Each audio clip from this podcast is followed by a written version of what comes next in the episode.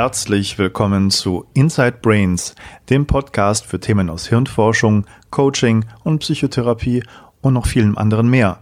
Mein Name ist Matthias Wittwoth und der Gast meiner heutigen Episode ist Dr. Michael Bohne, äh, mit dem ich schon ähm, ganz am Anfang ein Interview geführt habe. Äh, in der heutigen Episode geht es um das Auftrittscoaching, das eine Spezialität von ihm ist. Michael Bohn ist Arzt, Coach, Trainer, Psychotherapeut und Fortbilder von PEP, der Prozess- und Embodiment-fokussierten Psychologie. Er ist sicherlich Deutschlands bekanntester Auftrittscoach und hat mit zahlreichen Spitzenmusikern und auch vielen hochklassigen Orchestern gearbeitet. Warum ist das für viele andere auch noch interessant, die außerhalb der Musik arbeiten? Es hat sich gezeigt, dass diese Methode des Auftrittscoachings natürlich für viele Leute auch lohnenswert sein kann, die im beruflichen Kontext vor Leuten sprechen müssen, dabei besonders angstfrei, locker und authentisch sein wollen. Sind wir nicht in vielen Kontexten und Situationen in der Lage, uns vor anderen präsentieren zu müssen? Wir reden über ziemlich viele interessante Dinge, unter anderem die Wirkung von Beta-Blockern, eine Medikamentengruppe, die viele Musiker nehmen. Wir sprechen über das Thema Doping in der Musik, wie Probespieltrainings ablaufen und was davon zu halten ist. Und warum das Selbstwertgefühl als Immunsystem des Denkens angesehen werden kann. Ich wünsche ganz viel Spaß beim Anhören. Jetzt direkt zum Interview. Ja, Michael, dann herzlich willkommen nochmal zum ja, zweiten Teil, ähm, wo es ums Auftrittscoaching gehen soll. Ähm, ich habe mir gesagt oder gedacht, ähm, dass ich mal anfange und dir ein paar Namen nenne mhm. und du einfach vielleicht weißt, ähm, was die gemeinsam haben. mhm. Und zwar Wladimir Horowitz, mhm. Glenn Gold, mhm. Pablo Casals, René Fleming und Frédéric Chopin. Was mhm. haben die alle gemeinsam? Naja, Auftrittsstress. Ja, aber massiv. aber massiv. Also es gibt ja und sie waren nicht die allerschlechtesten ihrer Zunft. Das kann man nicht so sagen. Es gibt so einige Leute, die meinen, äh, Horowitz oder gerade auch Chopin waren sicherlich äh, Meister ihres Fachs. Mhm. Und Casals ähm, war der Cellist des 19, 20. Jahrhunderts. Ganz genau, ja. Also die haben alle ähm, massiven Auftrittsstress gehabt. Ja. Es gibt viele Geschichten, die man lesen kann. Horowitz hat ja zum Teil mehrere Jahre, fast Jahrzehnte ja. in seiner Karriere ausgesetzt, ja. weil er nicht mehr konnte. Ja. Ähm, und ähm, ich habe da so ein bisschen recherchiert. Frédéric Chopin hat in seinem ganzen Leben nur 30 Live-Konzerte gegeben, was Echt? wahnsinnig. Klar, ja. Ähm, sonst hat er große Probleme gehabt. Ja.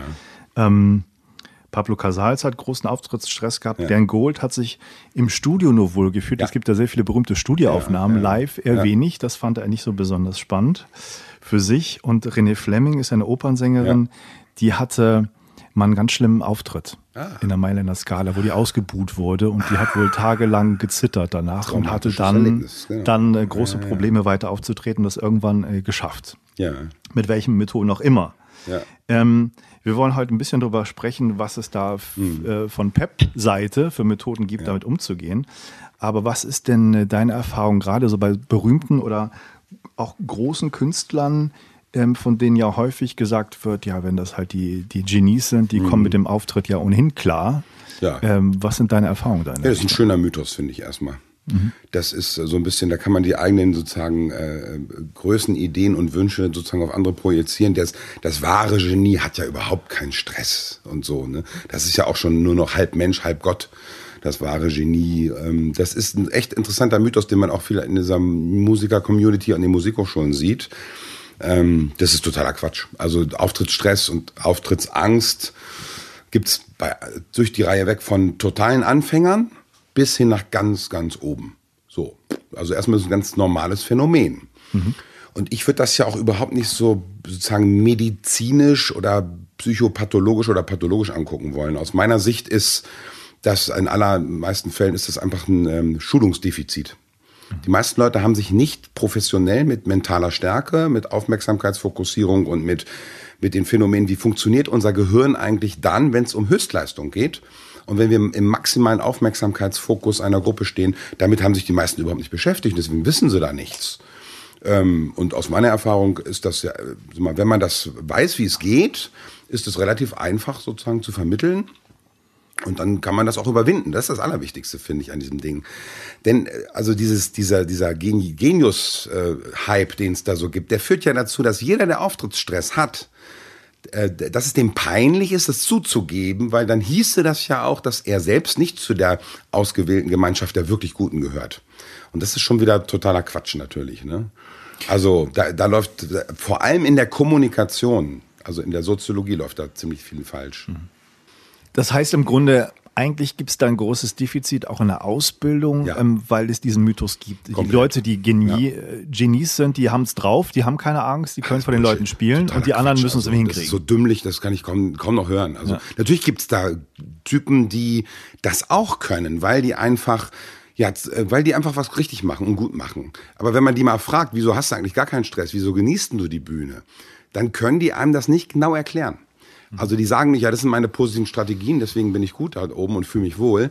Wenn man die interviewt, findet man schon raus, was die eben unterlassen an Stressungsstrategien. Das, das auf alle Fälle. Aber das ist dir nicht, vielen nicht bewusst, was sie da wirklich machen, was dazu führt. Ne? Nee, nee, das ist ähm, dieser Hype um, um den Genius, das ist ganz schrecklich. Ähm, es gibt ja, das habe ich hier gerade mal mitgebracht, weil ich das äh, schon seit einiger Zeit bei mir liegen habe, so ein schönes Buch aus von einer, ich glaube, das ist eine Australierin, ehrlich gesagt, wenn ich da nochmal nachforsche, von der Diana T. Kenny. Und das Buch heißt The Psychology of Music Performance Anxiety. Das ist so ein, der Fachbegriff äh, wissenschaftlich für Ja, diesen genau. Auftrittsstress, also Genau. bei Musikern sozusagen. Da gibt's in Performance den Anxiety, Music die Performance Anxiety, drin, ne? Ja, genau, ja. das ist schon ein bisschen störungsbehaftet natürlich. Ja, ja. Und da haben die hier zwei Studien dargestellt, die ich ganz Mhm. interessant finde. Einmal haben sie äh, eine Befragung gemacht ähm, bei Musik- und Tanzstudenten, Mhm. was die für Faktoren aufweisen, wenn sie da Stress auf der Bühne haben. Ja. Und dann noch bei professionellen Orchestermusikern von großen Orchestern in Australien. Ja. Und bei den Studenten kann ich ja mal vorlesen, die, die Top 5 sozusagen der Gründe, die sie selber angeben Mhm. für ihre Angst auf der Bühne, ist einmal, ich sag's mal auf Englisch, wir können es Ja. ja dann gleich übersetzen, excessive physical arousal prior to or during performance, also körperliche Aufgeregtheit Mhm. Ja. vor oder äh, während der, auf der Genau. Performance. Attempting repertoire that's too difficult, also Mhm. zu schwierige Sachen vorführen. ja, das ist ungünstig. Das Genau. Nummer drei, general lack of confidence in self, also generell kein Selbstvertrauen zu Ja. haben. Nummer zwei, inadequate preparation of performance, also sich nicht gut vorbereitet führen. Ja. Und Nummer eins, pressure from self, also sich Ja. selber Druck machen. Genau. Ja. Das ist wahrscheinlich, sind bekannte Gründe für Das ist bekannt. Also ich sag mal so, ich habe ja ganz viele Profis gecoacht, die haben den einen Aspekt nicht zu kompliziertes Repertoire anfassen, das sehe ich da nicht so. Mhm. Und sich nicht gut vorbereitet zu haben, das sehe ich bei denen auch nicht so. Äh, Es ist eher so, dass manche überübt sind, also zu viel tun. Ne? Das, sind, das sind Studenten gewesen. Ja, das ja genau. Studenten. Ja, es passt, genau. Das sieht man bei Studenten, ist auch okay. Aber die anderen Aspekte, klar, das sind die Top-Dinger. Ja. Ist- Wenn man jetzt mal die, die Orchestermusiker anguckt, das ist Mhm. ein bisschen anders. Ähm, da sind viele interessante Gründe, muss ich sagen. Mhm. Ich kann nur die Top 5 mal vorlesen und dann können wir noch ein paar andere anschauen. Also Nummer 5 ist Health Issues, also Gesundheitsprobleme. ja, klar, wenn man jeden Abend Höchstleistung im Ja. Orchester bringt, kann es mal sein, dass es. Genau. Ja. Äh, Nummer 4 ist Tendency to be anxious in general, not, not just in performance. Also generell ängstliche Ja. Haltung zu haben. Komischerweise haben wir das auf einmal, ne? Wo waren das im Studium? Ja, Ich genau, will mal so sagen, wenn genau. ich lange, lange mit Auftrittsstress rumrenne und mir keiner erzählt, wie ich das bewältigt kriege, dann kann sich das auch ausweiten. Ja. Zu einer generalisierten Angstreaktion. Ne? Richtig. Äh, Nummer drei, inadequate preparation for performance, also auch bei Okay, denen da auch. ist Gut. da Mhm. ein Faktor. Nummer zwei, not knowing how to manage physical arousal, Ja, also klar, nicht ja nichts- wissen, wie sie umgehen sollen mit genau, dem ihnen körperlichen keiner erzählt, wie es geht, genau. Und Nummer eins, auch pressure from self. Ja, klar, das ist die Top, Top 1, klar. Ja. Und dann gibt es noch so ein paar Sachen, die finde ich sehr interessant. Die sind nicht ganz bei den obersten Sachen dabei, aber zum Beispiel ähm, relativ abgeschlagen ist Negative Performance Feedback. Also mal irgendwann beim Schlecht. Auftritt schlecht bewertet worden zu sein, ist für die Orchestermusiker jetzt nicht so ein großes Ding, was denen noch nachhängt, anscheinend. Naja, schützt Ähm, die Gruppe vielleicht auch ein bisschen. Ja, ne? genau, das würde ich auch, würde ich auch so sehen.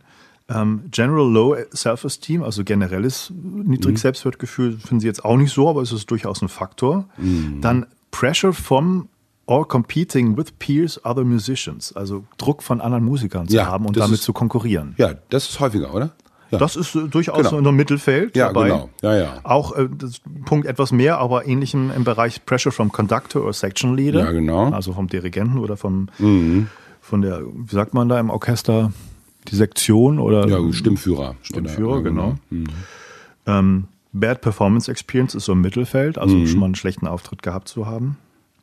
Ähm, häufig auch wird gesagt, Concern about Reliability of Memory, also sich Gedanken machen, ob das Gedächtnis äh, zuverlässig Ausreicht. ist. Ja, ja, das, ist, Ausreicht. das gibt's auch, ja. Und, und äh, relativ oben mit dabei, an siebter Stelle, fand ich auch noch interessant, inadequate support from people close to you. Ja. ja, ja. Also nicht ausreichende Unterstützung Ja, klar. von der, vom nahen Umfeld, Ja. würde man da sagen. Also sind schon interessante Sachen, die du auch Ja, klar. wahrscheinlich auf, auf einer ja. Erfahrung. Und das muss man wieder, das muss man wieder auch wieder mal differenziert betrachten. Wenn jemand sagt, ähm, schlechte Auftrittserfahrungen funken mir nicht rein, dann äh, heißt das überhaupt nichts. Also Nee. ich sehe das ganz oft, negative Se- Auftrittserfahrungen da unbewusst sehr wohl reinfunken, Ja. aber das ist nicht unbedingt bewusst. Ja. Das heißt, da, da würde ich mal vermuten, wenn jemand einen richtig fiesen Auftritt hatte, also wo, wo es wirklich extrem, eh, extrem beschämend war und wie die Joy Fleming da, ähm, äh, das steckt oft in den Knochen noch. Also ne?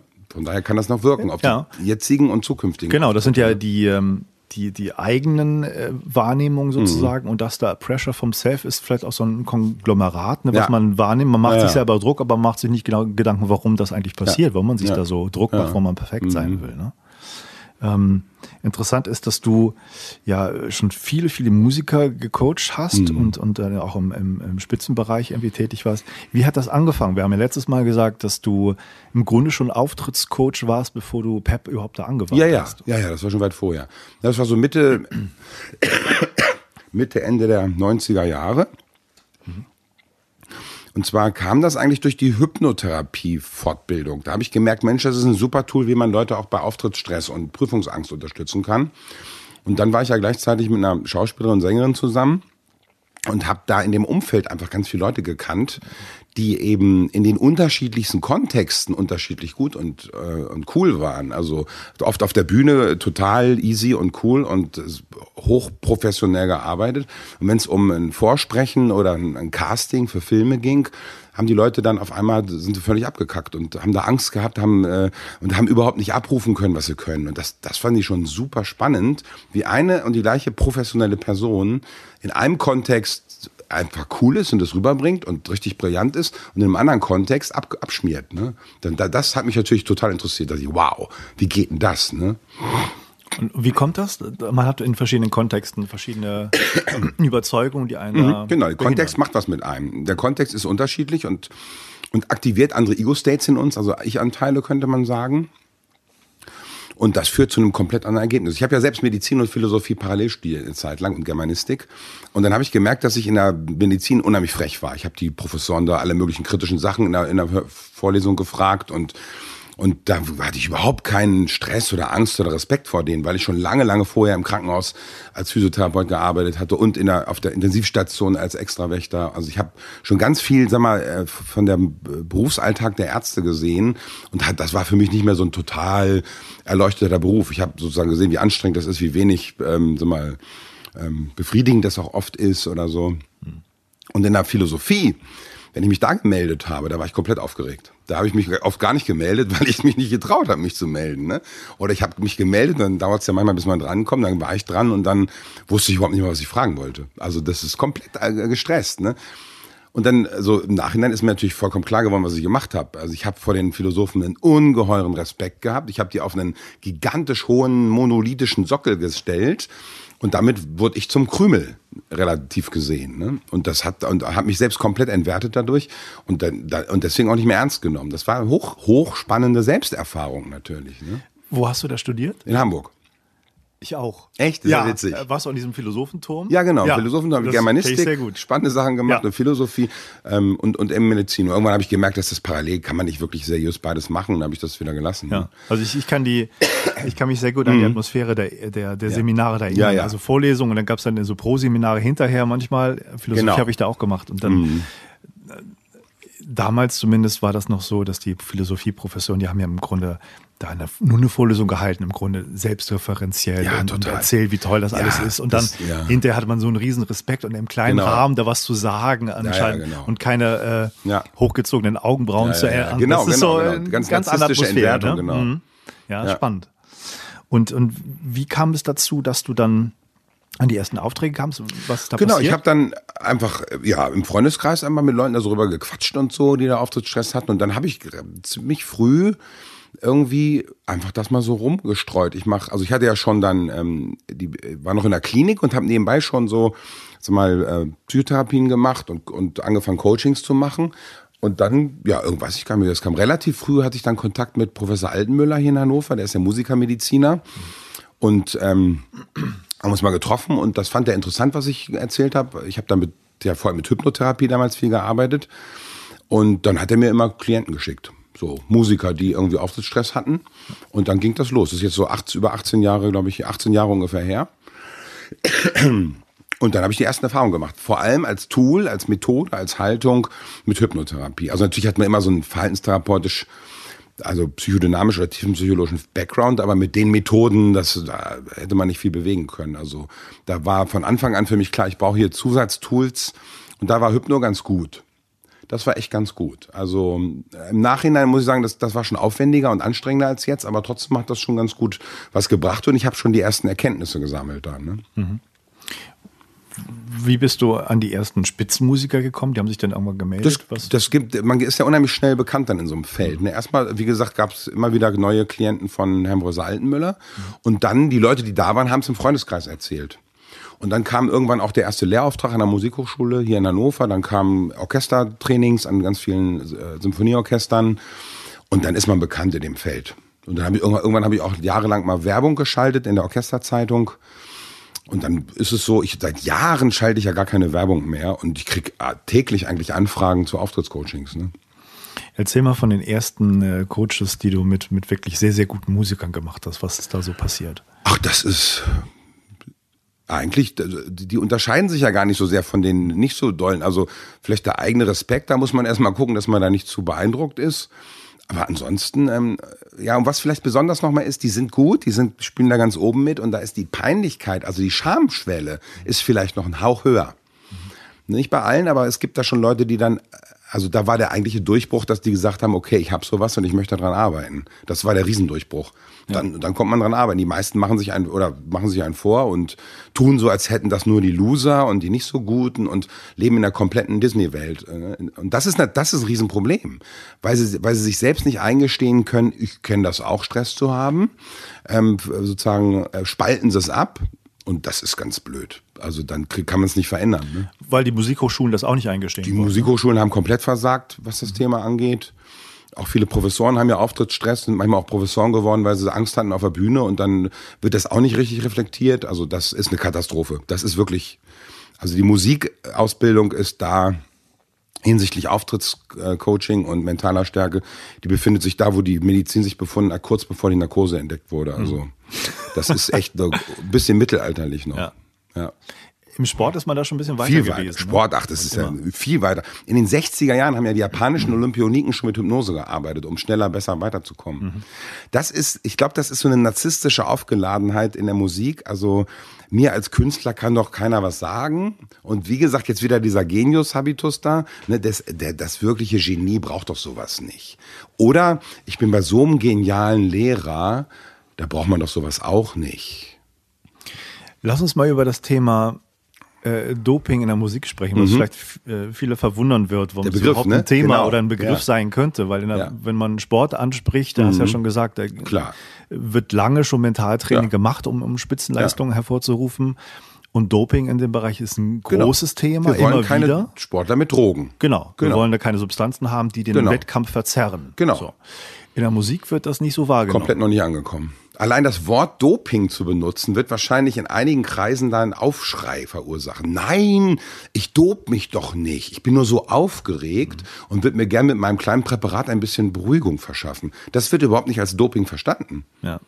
Also äh, das ist auch äh, und wenn man äh, das ist ja hat ja auch damit zu tun, wenn ich als auftrittsgestresster Musiker zu irgendeinem Arzt in Deutschland gehe und sage, ich habe totalen Auftrittsstress und morgen ist eine Riesenpremiere und ich weiß gar nicht und so, die Wahrscheinlichkeit, dass ich mit irgendeinem Präparat da rausgehe aus der Praxis, ist doch riesenhoch. Ja. Zumal viele auch nichts anderes können, als Medikamente zu verursa- ver veranstalten. Ver Und, zu- ver und zu verursachen wahrscheinlich Ja. auch. Hm? Und zu verursachen Ja, wahrscheinlich genau. auch. Ja. Und also von daher, ähm, schwieriges Problem. ja. Und das wird natürlich eine Katastrophe, wenn auf einmal, das sind ja so soziale Bewegungen, wenn auf einmal Leute sagen, wir wollen keine gedopten Musiker, also Musiker, die irgendwelche Präparate einnehmen, mehr sehen. Wir wollen Leute unplugged, ja? Wir wollen das Echte haben. Wenn das passiert, dann haben wir, eine, dann haben wir ein Riesenproblem in der Klassikindustrie. Ne? Ja, also es gibt ja durchaus Studien, die sagen, dass da viele Beta-Blocker genommen werden. Ja, und das ist klar. wahrscheinlich aus deiner Ja. Erfahrung auch Ja. relativ häufig. Ja. Ähm, was bewirken die eigentlich? Beta-Blocker wirken ja sozusagen, das sind ja sozusagen Anti-Aggressionspräparate, könnte man sagen, die peripher, also im Körper, die Adrenalinreaktion runterschrauben. Also äh, schneller Atem, Zittern, trockener Mund oder sowas. Das wird sozusagen reguliert. Also das Physiologische wird Physiologisch. herabgesenkt. Wirkt, genau, wirkt überhaupt nicht im Gehirn, aber wirkt eben peripher. Das heißt, der Geiger, der normalerweise gezittert hat, nimmt so ein Ding und dann zittert er nicht mehr so. Und für viele ist das dann schon wieder so eine Selbstberuhigungsgeste. Ne? Ich zitter nicht mehr, Ja. also kann ich jetzt wieder auf meine Technik vertrauen. Also, freue, ne, da freue ich noch nicht, aber kann ich jetzt spielen. Ne? Ja. Und ähm, also ich, ich kann mich erinnern, es gibt verschiedene äh, Kontexte vom, vom Auftritt von mir, vor Ja. Mhm. Leuten sprechen oder in der Musik oder so. Ähm, und ich kann mich erinnern, dass äh, physiologisches Feedback dann ein unheimlich großer Faktor bei klar. mir zum Beispiel auch war. Ja, sicher. Kenn Ich, hat, ich kann mich erinnern, ja. ich hatte mal einen, einen, einen Vortrag vor, Mhm. von einer, vor, vor Studenten in der Uni. Da war ich sowas von cool, weil ich vorher beim Zahnarzt war. Ja. Ich habe hier Spritzen reingekriegt, Ja. ich habe da nichts mehr gemerkt. Super, und es war ja. bei mir alles taub und Taub, das war genau. Äh, kein Feedback von irgendwie Genau. rot werden oder Nee, irgendwas. genau. war, da war Genau. ich total cool. Ja, und es gab ein großes anderes Ereignis, was noch einen Schatten warf. Also man konnte ja froh sein, dass du überhaupt stehend da reingegangen bist. Ne? Das ist ja das Phänomen, wenn Leute auch einspringen zum Beispiel. Also wenn die nachmittags um drei erfahren, dass sie abends irgendwas übernehmen müssen. Ah, Die sind meistens dann abends überhaupt nicht aufgeregt, weil es eben, weil sie eben sozusagen noch mit was ganz anderem da sozusagen beschäftigt sind. Ne? Also keine Zeit hatten, sich die, die, Genau. die Räuber sozusagen parat zu Genau, legen. man hat gar nicht die Zeit gehabt. Also die, die, und der Anspruch an sich selbst ist meistens auch geringer. Jetzt habe ich schon noch eine Narkose im Mund. Jetzt muss ich heute auch nicht brillant sein. Also, dass ich überhaupt hier bin, ist Ja. ist ja schon mal okay, oder? Und das, das wird ja dann immer angesagt. Ne? Herr Professor, nee, oder beim, beim Singen jetzt hier irgendwie, unser Tenor ist irgendwie krank geworden, deswegen ist Herr so und so eingesprungen und er hatte kaum Zeit, sich vorzubereiten. Wir danken ihm und ein Part liest da auch ab und dann alle klatschen und sind dankbar, dass die Aufführung stattfindet. Und derjenige ist überhaupt nicht gestresst, weil der in dem Moment immer denkt, ey, ihr könnt doch froh sein, dass ich überhaupt da bin, Ja. dass die Vorstellung stattfindet. Das ist echt verrückt. Eigentlich müsste man ja sagen, wer nachmittags eine Aufführung übernimmt für den Abend, der hätte eigentlich richtigen Grund, gestresst zu sein. Nee, ist es, allermeistens ist es anders. Ne? Ich habe von jungen Dirigenten äh, gehört, als er eine, eine Symphonie dann übernommen hat, die er dann dirigieren sollte, die er noch nie dirigiert hat, öffentlich. Also im Studium schon, aber öffentlich nicht. Und der hat das dann gemacht mit einem ziemlich guten Orchester und war ziemlich cool dabei. Ne? Das ist das Verrückte. Also da, wenn man solche Geschichten dann äh, hört und die analysiert, dann versteht man immer besser, wie unser Gehirn da funktioniert. Ne? Ähm, ein großer ähm, Part für die, den Service, den du Musikern gibst mit Mhm. deinem Coaching, ähm, ist ja auch dieses äh, Vorspieltraining. Genau, ja. Und das ist ja so, eine, so ein Ritual, wo man, wenn man an einem Orchester aufgenommen werden Ja, will, sozusagen Probespieltraining, Vorspiel, genau. ein Probespiel machen muss. ja. Wie, wie siehst du das? Wie beurteilst du die ganze Geschichte da eigentlich? Also das Probespiel an sich ist eine völlig absurde, komplett verrückte Personalauswahlverfahren. Also man versucht irgendwie die Besten rauszufinden mit einem Test. Äh, Und man testet etwas, was man nie wieder braucht. Zum Beispiel, dass Leute drei Minuten hinter einem Vorhang Mozart kurz anspielen. Das habe ich noch nie abends gesehen, dass 30 Leute hintereinander drei Minuten spielen. Das ist ja komplett doof. Ne? Ähm, Aber man hat so das Gefühl, es gibt ja nichts anderes, also müssen wir das so machen. Ähm, oder man spielt sozusagen die Exposition, also man, man stellt in seinem Stück die Grundlinie der Melodie und das Material vor und weiß ganz genau, ich arbeite danach gar nicht mehr damit in der Durchführung. Ähm, das heißt, es ist eigentlich auch wieder sinnlos. Warum soll ich denn jetzt einen Satz anfangen, auch zu sprechen jetzt, den ich sowieso nicht weiterführe? Das ist, wenn ich hoch, wenn ich intelligent bin, dann fange ich schon gar nicht an mit dem Satz am Anfang. Ne? Also das ist alles doof, muss man sagen. Ähm, und und feige und und also es gibt ja auch keinen, der also der sich hinstellt aus dem Orchester und sagt, hier passt mal auf, Leute, ich zeige euch mal, wo unser Niveau ist. Ja, dann spiele ich das mal hier und dann könnt ihr spielen. Kann man mal probieren. Die meisten machen in eine Hose. Ne? Das ist diese Verlogenheit in diesem Bereich. Ich habe es selten gesehen. Es gibt, also es gibt schon Ausnahmen, klar. Hier in Hannover in der Oper haben die das gemacht, bei den Bratschen. In der dritten Runde haben die Kammermusik zusammen gemacht. Und da hat dann die Stimmführerin oder Solobratscherin, die hat dann mit den Bewerbern sozusagen zusammen Musik gemacht. Ne? Das ist dann schon, finde ich, mutiger. Okay. Ne? Mhm. Aber ansonsten traut sich das da keiner. Ja. Äh, so.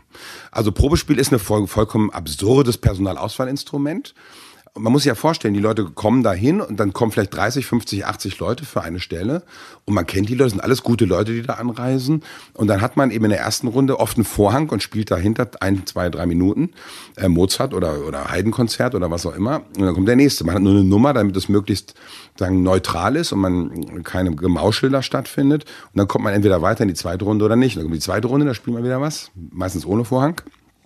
Wieder so ein bis drei Minuten oder so. Und dann geht's in die dritte Runde. Und ganz viele Orchester, obwohl dann drei, vier, fünf Leute in der dritten Runde waren und da gespielt haben, entscheiden sich dann, und auch ganz gut gespielt haben, entscheiden sich trotzdem nicht, jemanden zu nehmen. Das heißt, meine Beobachtung ist, dass die Orchester im eigenen Personalauswahlinstrument, dem Probespiel, nicht mehr trauen. Sie haben Angst, sich falsch zu entscheiden. Aber es wird natürlich, weil es auch ein konservatives also wie Medizin ist ja Musik komplett konservativ, klassische Musik. Ne? Deswegen wird auch nicht wirklich mal sozusagen reflektiert, wie könnten wir das eigentlich anders machen, so ein Personalauswahlinstrument. Und was man noch sagen muss, ist ein Initiationsritus. Alle, die da drin sitzen, haben das auch gemacht, sich sagen wir, selbst zu verletzen, um aufgenommen zu werden in die Gemeinschaft. Und deswegen, glaube ich, kann man es auch nicht abschaffen. Ich habe von einem Musiker mal gehört, einem sehr guten Orchester, den hat man so eingestellt, weil alle den kannten und sagten, hier, was soll das? Der Chefdirigent wollte ihn haben, der kommt jetzt rein ohne Probespiel. Ja? Hatte auch keiner was gegen. Nur er selbst hatte immer wieder, wenn er so ein bisschen, in, wenn er so Tage hatte, wo er nicht so ganz gut drauf war, hatte immer das Gefühl, ich habe mich reingeschlichen, ich habe es nicht wirklich verdient, ich habe diesen Initiationsritus nicht gemacht, um dazu zu gehören. Das muss man mal bedenken. Das sind ganz archaische Grundstrukturen, die da vorhanden sind. Das hat mit, mit, äh, das hat mit Großhirnrinde oder mit, äh, mit, mit Kultiviertheit oder mit, mit mit professioneller Überlegung hat das null zu tun. Das sind ganz alte Stammesriten, die stattfinden. Ne? Das hat ja sogar auch Sinn. Ne? Also nicht umsonst haben wir ja noch solche Riten an Bord, aber man darf es da nicht verbrämen als irgendwie kluges Personalauswahlinstrument. Ne? Wenn man sagen würde, wir sind, äh, sozusagen, wir rutschen so ein bisschen auf, auf das auf das Frühmenschentum zurück und gucken mal sozusagen, wir wollen Leute sozusagen durch so einen brutales, brutalen Initiationsritus aufnehmen hier. Wenn man das so ein bisschen so ehrlich, zugeben würde, fände ich es viel cooler. Ja. Ähm, ich habe mal geschaut bei den Sachen, die du schon so über das Thema erzählt hattest. Mhm. Ich weiß nicht, ob es jetzt ein Artikel war oder ein Radiointerview. Mhm. Im Internet ist ja immer ganz nett, wenn man dann die Kommentare der Leute sieht dazu, ja. was da geschrieben ja, ja. wurde. Und da war ganz häufig so, naja, der Herr Bohn hat schon irgendwie recht, aber wir haben nichts Besseres genau, und das ist schon, das funktioniert schon ganz gut. Genau, so. ja, ja. Ja, ja, also ich meine, was soll man denn da sagen? Da, fällt mir nichts mehr zu ein. Ja. Aber wie soll denn ein Musiker, der, der, der sein Leben lang wirklich und super gut sich mit Musik beschäftigt hat, wie, wie kann denn der was sagen zum Thema mentale Stärke und, und Gehirnentwicklung und, und, und Bestleistungsoptimierung? Da hat er gar keine Ahnung von, muss man ganz ehrlich sagen. Ja. Die Musikhochschulen haben das äh, Thema komplett verpennt, muss man echt, muss man immer wieder auch so betonen. Es ist total beschämend. Und wie soll ich denn wissen, das wissen? Das ist doch Spezialwissen aus anderen Bereichen. Ich habe mich jahrelang in der in der Medizin, in der Psychotherapie, Psychopathologie, Coaching, ne, in diesen ganzen Bereichen, Bestleistungsförderung, mentale Stärke, jahrelang hunderte von Büchern gelesen und Vorlesungen gemacht und, und eben Fortbildungen gemacht und Leute unterstützt. Das, das, das, da braucht man ja tausende von Stunden, um da zu sein, wo ich jetzt bin. Ne? Und deswegen äh, ist doch gar nicht schlimm, aber wenn man keine Ahnung davon hat, sollte man lieber schweigen, finde ich. Anstatt zu sagen, ja und so. Ne? Ist es denn, ähm, in anderen Ländern genauso? Haben die andere Instrumente? Weiß ich nicht. also was man von Amerika hört, ist manchmal ein bisschen anders, ne, dass da mhm. mehr so auch gecoacht wird ne, und äh, Beta-Blocker eben auch eher sozusagen diskreditiert sind. Ähm, aber letzten Endes pff, weiß ich es nicht. Mhm. Da gab es mal einen Fall, ne, wo eine Professorin entlassen wurde, ja, genau, ich, weil sie ja. einer Studentin was empfohlen hätte, ein Medikament oder so. Mhm. Ja, na gut, da gibt's immer mal wieder mm, Berichte drüber, aber also wäre interessant mal so rauszufinden, ja, ob das in anderen ich, Orchestern, ich weiß nicht, also meine Ländern Beobachtung ist irgendwie, wir haben ja hier auch viel internationale äh, Professoren, die wo ganz anders ja. groß geworden sind, ne? Und vielleicht sind die ein bisschen offener für das Thema, aber dass die sich jetzt da durchsetzen, dass das Thema sozusagen auch institutionalisiert wird. Das wäre ja wichtig. Ne? Und es gibt ja diese Mythen, ne? ja, ähm, wir haben nichts anderes. Es gibt auch den Mythos, ja, ähm, die Musikhochschulen haben doch jetzt sowas wie Auftrittscoaching auch. Da brauchen wir doch gar nichts mehr zu machen. Ne? Und warum? Ja, weil es irgendwie so einen kleinen Lehrauftrag gibt, drei bis fünf Stunden die Woche, wo sich irgendjemand damit ein bisschen beschäftigt mit dem Thema. Das gibt es natürlich mittlerweile schon an, an den Musikhochschulen, aber ich meine, das ist ein Prozent. Das ist ein Tropfen auf dem heißen Stein. Okay, das ist die aktuelle Situation. Da ja. gibt es jetzt nichts wirklich, wo du sagen ja, würdest, da Gibt es irgendwo einen Lehrstuhl für, für, für, Brillanztraining und mentale Stärke? Ja. Sehe ich nirgendwo. Gibt es eine Forschungsstelle an der Musikhochschule? Also die Mus Musikermedizin hat das Thema ja mit drin. Ne? Da finde ich nur, also diese Gesellschaft für Musikermedizin finde ich super wichtig, weil das eben Ärzte sind und Therapeuten, die sich eben mit der besonderen Herausforderung des Musikers beschäftigen. Also auch die motorischen Herausforderungen. Ne? Mhm. Ne? Das ist ja eine ganz, ganz spezielle Thematik, wo man einfach auch eine Offenheit haben muss für die Musiker. Aber der ganze Bereich Auftrittsstress gehört aus meiner Sicht da überhaupt nicht rein. Weil Medizin sofort wieder stigmatisiert und Pathologie und Krankheit signalisiert oder sowas. Und äh, dann, äh, das führt eben dazu, dass wenn ich jetzt äh, so mal Auftrittsstress habe, dann gehe ich zum Musikermediziner, bin ich beim Arzt. Das hat sofort die Implikation, ich muss ja wohl krank sein. Ne? Und das ist eine narzisstische Kränkung. Mhm. Also von daher halte ich das, und die, ich sag mal so, wenn, was ich so sehe aus der Gesellschaft, da sind die modernen Ansätze im Bereich Psychotherapie und Coaching ja überhaupt noch nicht angekommen. Da geht es um Psychoanalyse, um Tiefenpsychologie, um Verhaltenstherapie, ein Hauch vielleicht äh, systemisches Denken, aber äh, das ist ja komplett am Anfang. Also da, da, da finde ich nichts, was, was ich wirklich brauche. Ne? Wenn ich dran denke, und an den Bereich des, des Sports mal schaue, ja. da ist es ja völlig unpathologisch, sich da, da Hilfe zu holen. Ja. Und es gibt auch den, besser den, zu werden. gibt den Sportarzt, der sitzt da unten mit. Also da hat man, das ist einem auch nicht peinlich. Ein bisschen hat man es aber schon, der Mentaltrainer, also in diesen ganz, ganz männlichen Sportlern im Fußball, den sieht man nicht unten auf der Bank sitzen. Nee, und das hat sich auch, äh, glaube ich, noch nicht so ganz durchgesetzt. Es ist ja viel passiert in den letzten mhm. zehn Jahren. Ich glaube, das war schon äh, ein großer Schritt damals bei, bei Klinsmann, dass der einen Sportpsychologen ja. in der Nationalmannschaft hatte ja. und auch so beim FC Bayern weitergemacht hat. Ja. Ähm, aber ich kann mich erinnern, als ich in Bremen studiert habe, mhm. Psychologie, Ende der 90er, gab es äh, von einem Prof eine Geschichte, dass der bei Werder Bremen Otto Rehagel das komplett abgelehnt hat. Ja, er hat das ja, als völlige Absurdität abgetan und Beleidigung dann Psychologen Natürlich, fürs Team genau, zu. Ja, genau. So das ist die Denke. Also es gibt das im Sport schon viel mehr. Ähm, in vielen Bereichen wird aber noch nicht drüber gesprochen. Also im, beim Schwimmen, die Britta Steffen zum Beispiel, ist ja jemand, die in den Interviews immer wieder sozusagen auch erzählt über ihre Coaching-Erfahrungen und auch ganz spannende Sachen da so erzählt. Also die hat da kein Problem mit. Und in der Leichtathletik, glaube ich, ist es auch nicht so ein Problem, aber im Fußball ist es ein ganz großes Problem. Ne? Also man kann, kann ja sagen, dass äh, gerade für Musiker so ein Coaching zu haben nichts etwas ist, was ein Defizit nee. beinhaltet, sondern einfach, dass ja. man so weit ist, ja, sich da also Unterstützung coolen, zu holen, ja. um noch besser zu werden. Also die richtig, meine Beobachtung ist, richtig professionelle Musiker gucken sich das Thema auch an und sagen, ja stimmt, kenne ich auch, habe ich auch. Und da ich ja so gefestigt bin in mir, und meines Wissens und meines Spielens sozusagen bewusst bin, dann kann ich auch sagen, gut, da finde ich gut, gucke ich mir mal an. Und die Leute, die komplett unsicher sind, die trauen sich da oft nicht hinzugucken. Also, hm. also aus meiner Sicht ist es ein Zeichen von höchster Professionalität, wenn ich mir den Bereich auch angucke. Also wie bin ich mental unterwegs? Was habe ich für Gedanken an Bord? Wie ist meine soziale Verbundenheit? Habe ich in meinem Team Leute, die mich unterstützen oder die mich erstressen? Ist mein Lehrer eher eine Unterstützung oder ein Stressfaktor? Sowas muss man doch alles berücksichtigen. Das ist null, wird null angeguckt. Also wie gesagt, das ist, wir sind weit vor der Narkoseentwicklung, was die Musik angeht und das mentale äh, Training. Ne? Ähm, lass uns noch mal genau schauen, wie du das ähm, mhm. Auftrittscoaching machst, was da für Techniken ja. dabei sind. Und wir hatten ja mal darüber gesprochen, ähm, dass ich da Interviews geführt habe mit zwei Musikern, die du ja. auf der Bühne live äh, ja. vor zwei Jahren bei Reden reich nicht, bei der ersten Konferenz mhm. in Heidelberg gecoacht hast. Ähm, da hast du ja so ein bisschen was gezeigt, ja. was du da machst.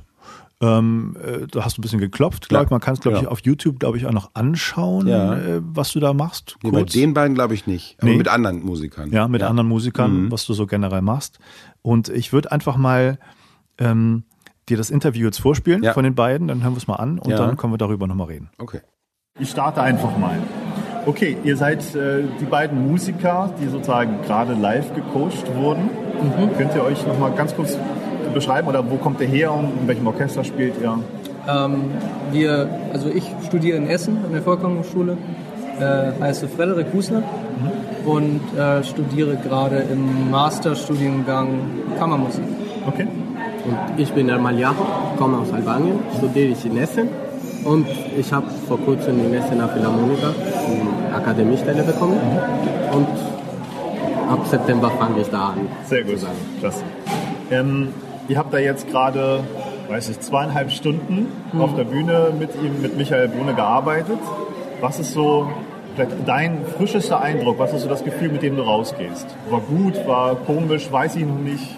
Nee, war, war gut. Also weil es für mich auch was ganz Neues war. Mhm. Auf jeden Fall. Also er hat ja sehr viel angesprochen auch und äh, also verschiedene Techniken.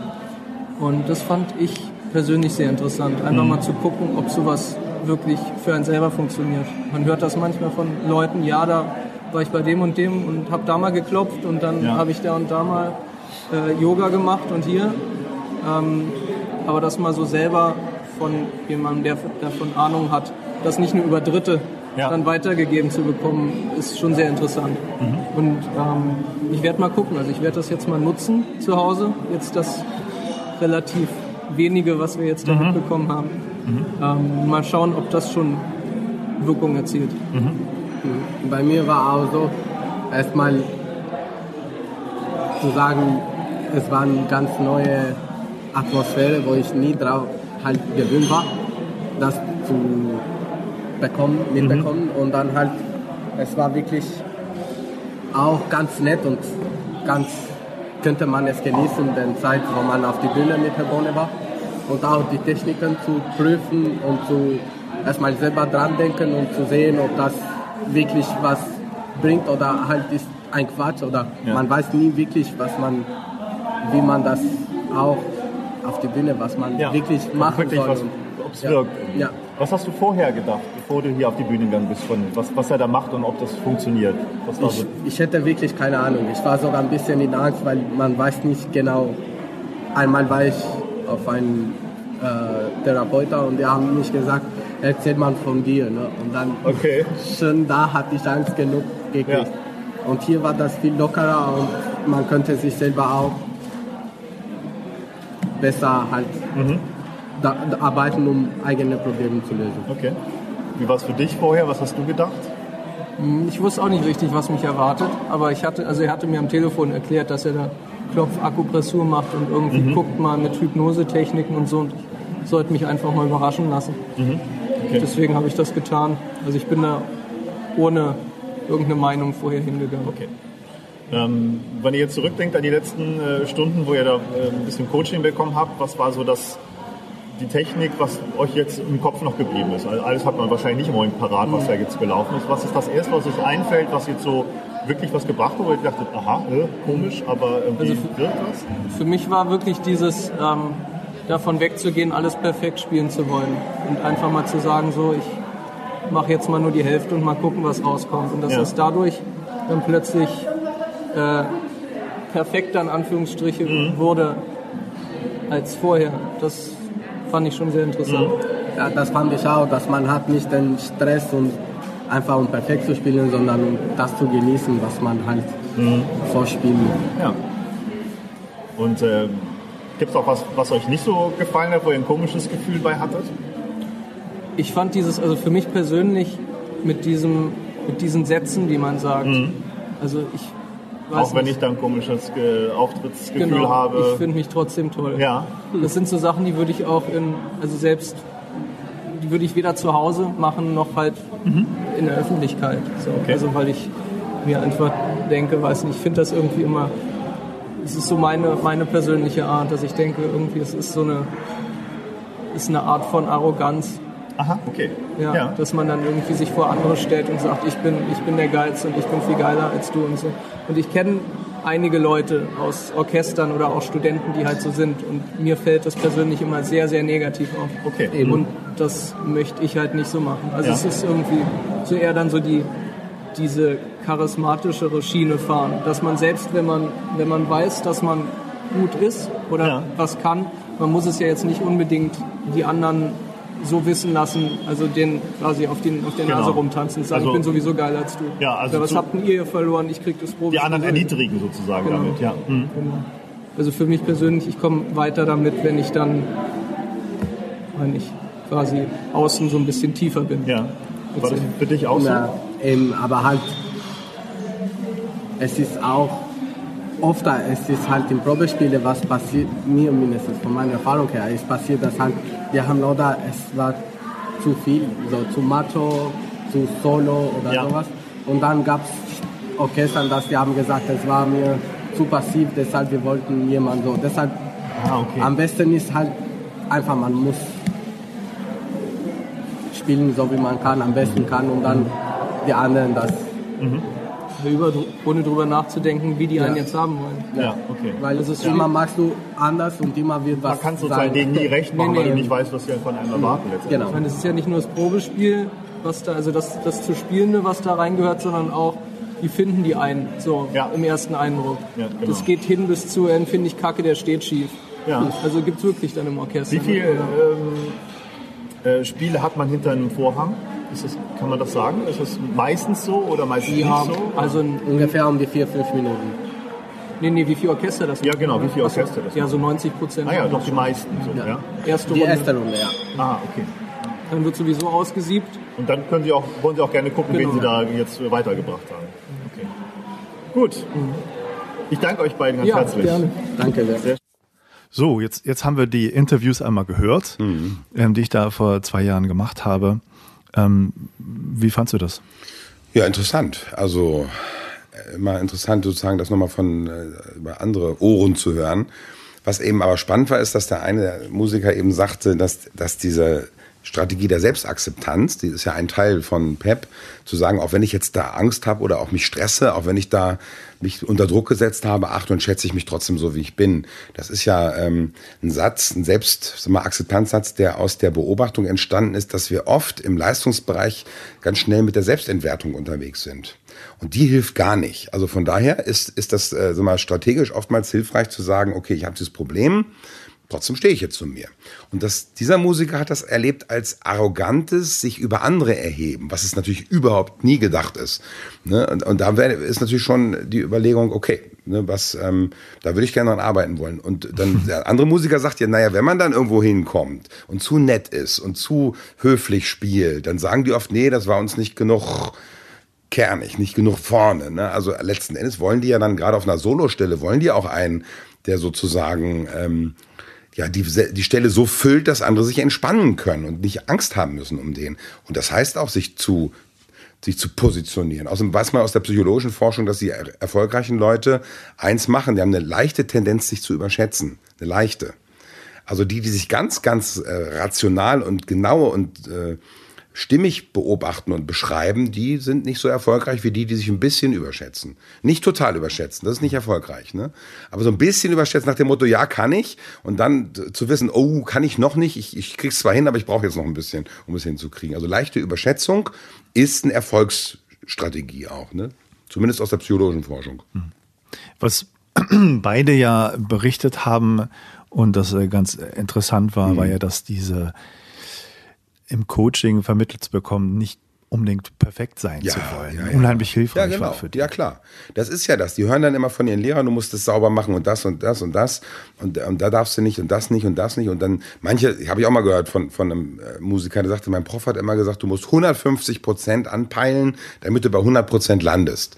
Das ist natürlich komplett Irrsinn. Das ist so, das ist so komplett äh. Also selbst wenn ich 100 Prozent anpeile von diesen hoch, sag mal, komplexen Tätigkeiten, ne, dann lande ich ja bei 20, 30 bis 60 Prozent, weil es mich schon stresst. Wenn ich 150 Prozent anpeile, also etwas, was ich noch nie geschafft habe, das macht komplett, also das kann nur lähmen. Das ist so ein schönes Beispiel für eine gut gemeinter Rat, der aber komplett nach hinten losgeht. Ne? Und das ist ja meine Beobachtung, dass es eben ähm, auch durch die Analyse der, der Leute, die einfach super brillant irgendwie performt haben, die haben nämlich aller selten, ach, nie sind die auf dem Thema Leistung unterwegs. Wenn man Leute fragt, die ein super Probespiel gemacht haben, wo warst du denn da innerlich? Was hast du denn gemacht? Was hast du denn gedacht? Dann sagen die, ach, das war mir doch egal da. Oder sowas wie Bayerischer Rundfunk, da habe ich doch eh nicht damit gerechnet, dass ich weiterkomme. Ich habe einfach Musik gemacht oder da guckte mich so einer ganz nett an, da habe ich dann einfach Spaß gehabt zu spielen. Ne? Oder ich, ach, ich fand das alles so blöd da, ich habe es abgelassen und wollte dann nach Hause. Also ne, ich habe noch nie gehört, ich wollte unbedingt den Pokal gewinnen, dann habe ich ihn gewonnen. Nee, ganz im Gegenteil, wenn man unbedingt diese alles zeigen will, was man kann, ne? wenn man unbedingt die Stelle haben will, dann hat man zwei große Risikofaktoren an Bord. Ne? Das, man kann es ja auch unterscheiden so ein bisschen. Im Ja. Vorfeld beim Training will Das man schon was erreichen. Im Vorfeld würde ich immer sagen, Im ich will- Wettkampf an sich. Ich will äh, ist Spitzenleistung, ich will nicht, noch was rausholen. richtig. Genau, ich will noch was rausholen und noch was und noch was. Da ist doch noch was drin.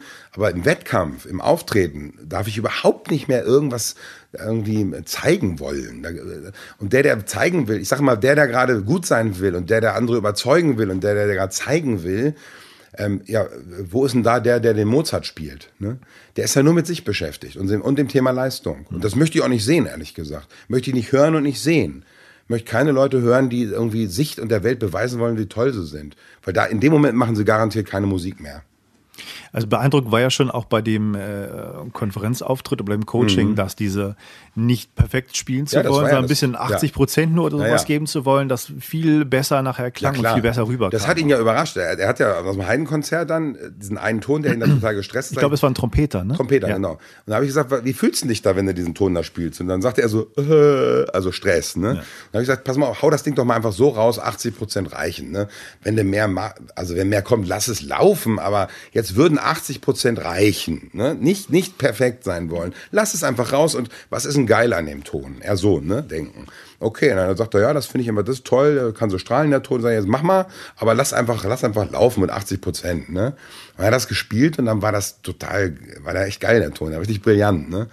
Und das, also, haben mir richtig die Tränen in die Augen geschossen, als er den dann gespielt hat. Und dann war er komplett durcheinander danach. Ja, Das Coole beim, beim ähm, Musikercoaching ist ja, dass man sozusagen direkt vorher, nachher Ja, sehen das- kann, das wie bei ja. Sportwettkämpfen, es ein bisschen schwieriger ist. Aber man kann direkt bei dem Coaching sehen, wie war es vorher, Ja. als er gespielt hat, wie war es dann hinterher. Und das ist schon sehr beeindruckend. Ich war jetzt ja auch äh, bei dir im Ja. Coaching, äh, Ja. Meisterklasse. äh, Seminar und äh, da waren ja einige Musiker auch zu Gast, die das Ja. auch äh, durchgezogen Ja, ja, haben ja. und man konnte genau sehen, äh, bei der Pianistin habe ich mir angehört, ich habe sie hinterher auch gefragt, ob ich mir das äh, richtig, ob ich das richtig wahrgenommen habe, dass einige Stellen, die so ein bisschen Läufe hatten und so, dass das nicht so ihre Lieblingsstellen sind, sondern Ja. wo die großen Melodien sind, meint sie, ja genau, so ist es Ja, auch, ja. das hat man gemerkt. Und ähm, wo sie dann entspannen konnte, das war viel, war ein Fluss, das war viel leichter genau, dann irgendwie auch zu, zu hören. Und es gibt ja auch, wenn man mal das Auftrittscoaching betrachtet, ähm, vielleicht den Fehler, das Missverständnis, das nur auf den Coachee den Fokus zu legen. Weil es Mhm. Ja. gibt ja schon Austausch mit dem Publikum, Ja, gerade bei solchen, gerade Ja, bei Musikern. Das heißt, ähm, es gibt ja auch das Phänomen von, äh, wenn der derjenige, der auftritt, gestresst ist und das merklich zeigt, Genau. dass es die Leute, die zuhören, auch Ja, wahnsinnig mitstresst. Das stresst die ne, Spiegelneuronen. ne? Wenn ich einen sehe, der leidet, leide ich natürlich mit. So dass es selbst bei einem sehr guten Spiel irgendwie nicht so gut ankommt, Nee, einfach das habe die ich ganz oft erlebt, dass ich im Konzert sitze und irgendwie, der macht das alles richtig, aber ich bange irgendwie mit und ich sitze so ein bisschen auf der Stuhlkante. Ich kann mich nicht richtig anlehnen und was schon gar nicht passiert ist, dass ich in Flow komme. Also dass für mich sozusagen so ein transzendentes Erlebnis stattfindet. Und dann sieht man Leute, die sind komplett im Flow und die machen da irgendwas und und ich bin entrückt sozusagen durch das, was sie machen. Ne? Also das finde ich ganz, ganz wichtig, dass es dazugehört. Wie gehe ich mit mir um, während ich spiele? Und das transportiert sich auf über die Spiegelneuronenkompetenz sozusagen auf den Zuhörer. Ja. Es ist ja, ähm, du hast mal auch einen Tipp gegeben von jemandem, der so ein, so ein äh, Musiker-Coaching macht, um äh, auf YouTube ganz viel Ja. zu sehen ist. Wie heißt der nochmal? Benjamin Sander. Sender, Das genau. da hatte ich auch mal reingeguckt. Das war genau. sehr, sehr interessant. Und man kann ja, also ich würde das so sehen, dass es da im Grunde zwei Bereiche gibt von, von Coaching-Möglichkeiten. Einmal das reine technische Spiel zu Mhm. Ja, verbessern. genau. Wo auch Körperhaltung zugeht. Wie, wie Ja. gehe ich dann ans Instrument ran? Wie spiele ich das bestimmte Stück? Interpretiere Genau. ich das am besten? Und einmal das, das Psychologische, Genau. wo du der Experte bist, wie man sozusagen die beste Haltung hat, um entspannt Ja. und gut Höchstleistung zu bringen. ja. Und der, der Sender macht das ja eher auf dem Musikerbereich, also den, den Ja. musikalischen Bereich, hat auch sicherlich psychologische Komponenten ganz Hat viel mit dabei. mit drin, genau. Allein schon durch die Haltung, die er. Mhm. den Musikern begegnet, ist das eine große ähm, psychologische klar. Kompetenz. Also Definitiv. Dieses, dieses Ich Wertschätzen des Ungeheuer dabei. gesehen. Wie der arbeitet, dachte ich, das mache ich auch so. Ne? Genau. Ja. Und äh, der hat eine ganz interessante Geschichte erzählt. Ich weiß, ob es der Casals war, aber den kannte, mit dem war er lange Mhm. Jahre zusammen auf Tour und der hat einmal so saumäßig gespielt. Also Ja. da hat er schon irgendwie gedacht, oh Gott, das kann er vor Publi- Publikum doch nicht bringen. Ja. Und die Leute, äh, als er dann auf die schaute, die hatten Tränen in den Augen. Also Ja. es war nicht das Genau. technisch Perfekte, was die Genau. berührt hat, sondern die Emotion, die Genau. über das Spiel rüberkam. Genau. Und das ist, glaube ich, was an Musikhochschulen vielleicht auch nicht so vermittelt wird. Nee, Da muss man nee, nee. perfekt sein, so spielen, wie der Lehrer das verlangt und dann ist man irgendwann gut Mhm. und das ist nicht das, worauf es ankommt.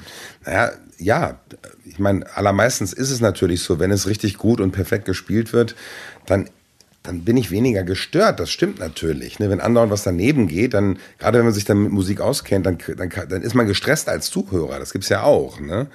Und dann wiederum gibt's eben das, ähm, gibt's eine schöne Geschichte von, von Lars Vogt und von, ähm, von ähm, Simon Rattle, die haben irgendwie ein Klavier, Beethoven Klavierkonzert zusammen gemacht. Lars Vogt ist halt Pianist. Und dann hat irgendwie Simon Rattle zu Lars Vogt wohl gesagt, können wir diesen Satz auch ein bisschen schneller spielen hier? Ich würde den gerne ein bisschen schneller haben. Und dann hat Lars Vogt gesagt, ja, können wir schon, dann treffe ich nur nicht mehr alle Tasten. Ne, so. Und das sagte irgendwie wohl daraufhin dann Simon Rattle, ja, ist mir egal, dieses ewige dieser Tastenfetischismus oder dieses, diese Tastensklaverei hat mich noch nie interessiert. Und dann dachte ich, das ist echt ein super Dialog, der eben nicht so an der, an der Taste klebt und an dem präzisen Wiedergeben, wie es da in, im Repertoire, im, im, in der Partitur steht, sondern die wollten was machen, künstlerisch wo eventuell ein paar Tasten auf der, oder ein paar Töne auf der Strecke geblieben sind, aber das, die, die Idee, die da drin ist, ne, die haben sie ernst genommen und die haben sie dann ausprobiert. Ne? Da, aber das kann man natürlich auch nur machen, wenn man so einen Namen hat wie die beiden. Ne? Je- Jeder, der gerade anfängt, traut sich das doch nicht. Ne? Kommt es in der Klassen, klassischen Musik nicht ohnehin eher darauf an, das mit einer eigenen Stimme, mit einer eigenen Persönlichkeit zu interpretieren das- und nicht das ja. nur perfekt zu spielen? Das ist ja das. Erstmal lernt man jahrzehntelang nur, das genauso zu machen, wie es da steht. Ja. Und dann macht man es so und dann kriegt man irgendwann gesagt, das ist ein bisschen langweilig. ich sehe, das war in einem Pro, Probespiel hier, in einem so Hornprobespiel, wo ich es gehört habe. Drei Leute sind in die dritte Runde gekommen und auch haben auch super gespielt da. Und das waren drei super Hornisten. Und dann hat man danach gesagt, ja, alles super und sauber gespielt, aber irgendwie haben wir da nichts Eigenes gespürt. Irgendwie hat uns das nicht richtig berührt. Na, ist doch klar. Wenn ich nur auf Sicherheit und nur auf Brillanz und Präzision und genau so, wie es will, wie sie es wollen, so mache, dann habe ich das geschafft. Aber Persönlichkeit ist mir, der Mensch ist nicht perfekt. Unser Herzschlag ist total unterschiedlich. Unser Blutdruck geht alle paar Minuten rauf und runter. Also ne, alles, was menschlich oder biologisch ist, ist nicht perfekt. Ne, das hat Varianzen. Und das ist auch gut so. Und das macht es ja sogar interessant. Wenn ein Mensch mit einer immer gleichen Stimmhöhe sprechen würde, dann würden wir den nicht mehr als Mensch erleben. Also gerade die Unterschiedlichkeit und die Nichtperfektion macht uns Menschen aus. Und da, äh, ja. Und dadurch bringt man ja auch den eigenen Charakter mit ja, hinein. genau. Also, und die ganz ist ja- großen Musiker letzten Endes machen es so. Ja. Ne? Die können das alles und dann machen sie was ganz Eigenes da drin. Und das, dann sagen wir, Mensch, das berührt mich jetzt. Ne? Genau, also wenn man dran denkt, Beispiel war heute am Anfang schon Glenn Gold, Ja. äh, weiß ich, der hat ja äh, mitgesummt am, Ja, ja, ja, am Klavier und so. gesummt und, saß auf so einem alten Make-Schemel. Ja, und ganz und eigen so. interpretiert, als man die Goldberg-Variation, das so langsam zu spielen, das ist ja auch was ganz Außergewöhnliches gewesen. Das hat ja nicht nur mit technischer Brillanz zu tun. Und äh, ich weiß zum Beispiel, was ich auch sehr interessant finde, Rachmaninow zum Beispiel ist ja Mhm. einer der letzten großen Pianisten und Komponisten Mhm. gewesen, der beides so vereinigt hat und selber die Stücke gespielt hat. Und wenn man die Aufnahmen von ihm hört, und das kann man ja, weil es ja Anfang des 20. Jahrhunderts gab es diese, ich glaube, Tempico-Klaviere, wo man sozusagen das auf eine Lochfalz einspielen Mhm. Ja, konnte ja, ja. und genauso wieder reproduzieren kann, wie er das reingespielt hat. Und äh, bei der ganzen äh, Dramatik und Harmonik und, und, und Leidenschaft in der Musik ist das sehr erstaunlich, wenn man hört, wie, wie kalt er das eigentlich einspielt, diese Melodien und wie viel Emotion dadurch dann rüberkommt. Das ist so, ein, so Mhm. eine große Dis Diskrepanz dabei. Und Man darauf kommt es doch letztendlich an und wenn man mal den Fokus weitermacht, nicht nur im klassischen Musikbereich, dann müsste man doch eigentlich sagen, jeder Musikbereich, auch im, im Pop-Rock-Bereich und, und was weiß ich noch alles, was es gibt, hat eigentlich mit denselben Problemen zu kämpfen wie Auftrittsstress. Das ist doch eigentlich überall gleich, oder? Nee, das ist überhaupt nicht, überhaupt nicht überall gleich. Nee, da ist die Klassik schon was ganz Besonderes. Ich kenne auch Leute, die beides gemacht haben, Jazz und Klassik. Und die sagen ganz klar, im Jazz haben sie eigentlich gar keinen Stress, die haben sie nur in der Klassik. Okay. Weil die Klassik einfach so ein extrem rigides Konstrukt hat. So muss es sein, genau so. Guck mal, hier steht Crescendo, Decrescendo, da steht Pianissimo oder Mezzo forte oder und, und da hat man genaue, also das ist wie eine Religion auch. Ich glaube, es ist so eine bildungsbürgerliche Religion geworden, auch diese klassische Musik. Wenn man mal hört über den Wagner und nein, so könne man doch nicht und also die ganzen Rezipienten hier, die jetzt dahin pilgern. Ne? Also das ist, ich glaube, für viele Leute hat das ein Religions... Und dann in Deutschland, also es gibt ja viele... Rostropowitsch hat das, glaube ich, mal gesagt. Der hat ja auf der ganzen Welt Konzerte gegeben, aber nirgendwo sitzen Menschen im Publikum mit einer Partitur, außer in Deutschland. Das heißt, wir wollen hier genau gucken, macht der das auch richtig, ne? wie es hier in den Noten steht. Und das ist schon ein sehr, sehr eigenes Feld. Also die Enge des Formates macht immer sozusagen, ähm, je enger das Format, desto größer ist der Stress. Das kann man eigentlich generell sagen. Und das Format in der klassischen Musik ist eng. Das hat was mit soziologischen Aspekten zu tun, denke ich. Ne? Aber der Umkehrschluss stimmt ja, glaube ich, nicht, dass man sozusagen, wenn man irgendwie Popmusik macht, dann keinen Aufstress Nein, da gibt Stress es ja auch hätte. Leute. Also Erstmal, da gibt es auch Leute, natürlich. Ein bisschen, gut, da werden natürlich andere Drogen nochmal eingeschmissen, wenn man Stress hat. ja, Das gehört wahrscheinlich auch, auch, nicht ohne Grund. Vielleicht gehört es Genau. auch wirklich mit dazu. Es gibt ja ne? viele, viele, die sozusagen dann einfach hohen Drogenkonsum da haben. Das hilft natürlich auch da, statt Medikamente. Ne? Aber die Überzeugung und die Selbstwerträuber, die man an Ja. Bord hat, die sind ja wahrscheinlich ähnlich auch in dem Bereich. Ja, ja. Auf der anderen Seite, wenn ich gut spiele, werde ich auch so abgefeiert in der Rock- und Popmusik, dass ich erstmal auftanken kann. Ne? So, wenn ich super Klassikkonzert mache, kriege ich zum Schluss einen guten Applaus. Aber Mhm. wenn ich ein super Rockkonzert gebe, währenddessen gehen die Feuerzeuge schon hoch und, die, und alle schreien und wollen mich zerreißen sozusagen. Also das heißt, ich meine, sozusagen die Nährung meines Selbstwertgefühls ist natürlich irgendwie äh, viel größer bei der Rockmusik. Und das hat mal der ähm, Bela B. von den Ärzten hat das mal in einem Interview gesagt. Da kam er irgendwie, er sagte, wenn er von so einer Tournee zurückkommt, kann er sich eigentlich eine Woche lang nicht mit Freunden treffen, weil er zum Kotzen ist. Er ist so angekickt von diesem, hey, super, bravo, grandios, dass er erstmal wieder normal werden muss. Ne, Hat er selbst sozusagen be- beobachtet, dass er dann so ein bisschen unangenehm ist den Freunden gegenüber, wenn er da so, so aufgepumpt nach Hause kommt. Ne? Das fand ich eigentlich eine sehr interessante Selbstbeobachtung. Ja klar, das ist ja nicht echt. Das ist auf der Bühne echt, aber im normalen Leben ist man ja, bleibt man ja ein normaler Mensch. Ne? Ja.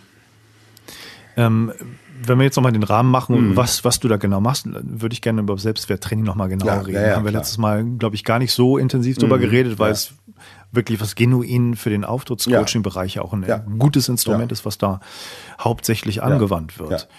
Könntest du das mal Ja, also- erläutern, um was es da geht? Also generell geht es ja um drei Aspekte im Grunde beim Thema Auftritt. Bin ich in einem gu emotional guten Zustand? Immer wenn ich emotional im guten Zustand mich wohlfühle, bin ich leistungsfähiger. Wenn ich Angst habe, bin ich nicht so leistungsfähig. Das ist einfach so. Ne? Zweiter Aspekt, bin ich fokussiert auf das, worum es geht, oder bin ich defokussiert auf Sachen, die mich stören? Also fokussiert heißt, ich bin voll in der Musik, ich lasse den Klang entstehen, ich bin im Kontakt mit den anderen Spielern, ne, ich bin im Kontakt zum Publikum, ich erzähle denen was über meine Musik, ich bin voll im Flow sozusagen, in der Tätigkeit, das ist gut.